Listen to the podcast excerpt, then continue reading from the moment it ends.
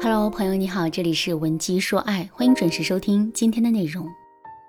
世界上有一种男孩啊，让你又气又乐，又萌又蠢，又爱又恨。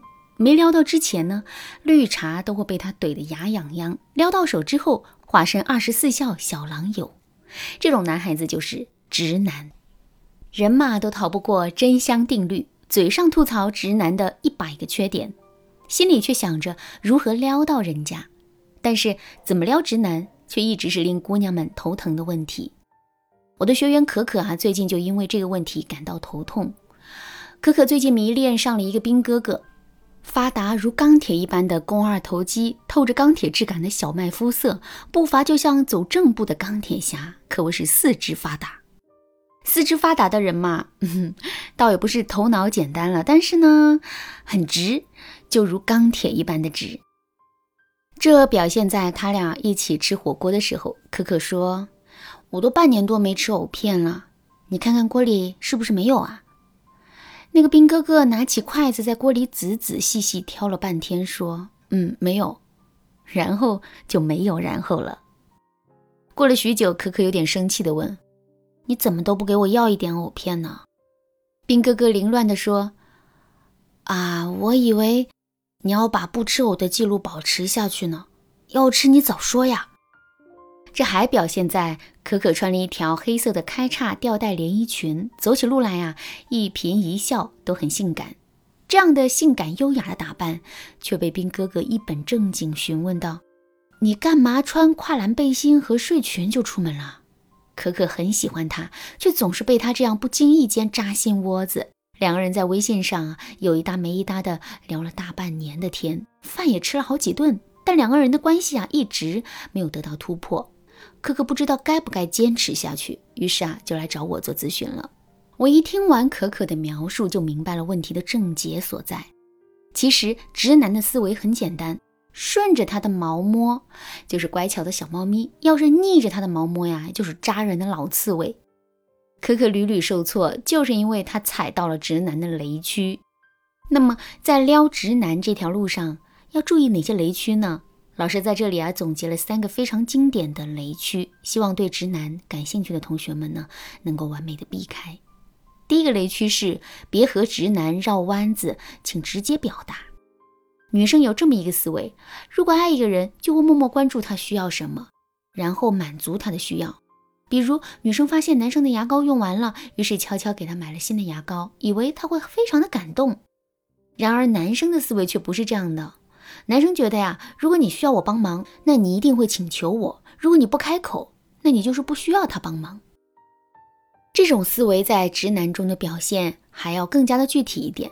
如果你不直接把话说明白，他大脑里的雷达是接收不到你的信号的。比如在可可的案例中，可可表达了想吃藕的想法，可能一般男人会意识到可可是希望对方帮点一份，但是直男就接收不到这个信号。正确的做法是怎样的呢？很简单，直接说我要一份藕片。对于直男来讲，这就足够了。当然了，直接对着点餐的服务员说更有效。如果我们确实需要说服男友，让他理解并协助我们的时候，就要用他们更容易明白的语言。你的表达越接近逻辑学中的三段论，直男越容易听懂。比如，我很喜欢吃藕片。但是我有半年没吃过藕片了，所以我想让你帮我点一份藕片。那跟着老师来分析一下这句话啊，我喜欢吃藕片，这个意愿是大前提，但我有半年没吃的原因是小前提，所以我想让你帮我点一份藕片。这个结论是表达的自己的请求，只要合情合理，直男就不会拒绝你。大家都记住了吗？想让直男帮忙做事的话，一定要直接表达出来。我们的表达模板就是意愿加原因加请求。这里需要注意的一点是，意愿一定要合情合理，原因一定要真实，请求一定要直白。想让直男帮忙做事的小技巧啊，还有很多。如果你想了解多一点的话，请添加微信文姬零六六，文姬的全拼零六六，来获取导师的专业分析。第二个雷区是直男反感过于性感与主动的女生，请坚持。大家想象这么两种女人，一种是三七分的大波浪长发披在身上，紧身连衣裙将丰胸和肥臀包裹得错落有致，提着 LV 的包包，涂着大红色的口红，蹬着恨天高走在路上，一颦一笑都透露着性感与时尚。提到这种女生，大家可能也会联想到，这样的女生在情场中是非常主动的。如果她们看上某个男生，就会主动去搭讪，他们会很自信，觉得男生都会围着他们转。为他们买单。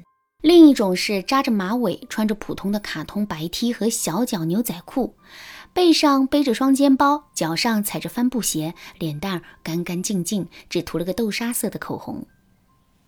提到这种女生呢，大家也会联想到这种女孩比较单纯矜持，给人一种老实真诚、傻乎乎。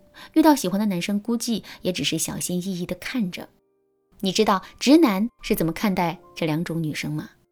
直男会对着前一种女生翻白眼，认为她们是过于开放露骨，甚至是不检点；而对后一种女生的评价是矜持、娴静、可爱。在可可的案例中啊，兵哥哥就觉得丽丽的衣服是睡衣，栗子色的头发是营养不良。你以为他真的不懂吗？其实不是，只是因为他很反感自己的女生啊打扮成那个样子。你可能会问了，是不是前一种女生就注定不对直男胃口，撩不到直男呢？倒也不一定，直男可能会因为你的性魅力和你在一起，但一定会因为缺乏安全感而和你的关系啊很难维持。所以撩直男肯定是要投其所好，穿衣打扮上保守矜持一点，社交行为上不要那么主动。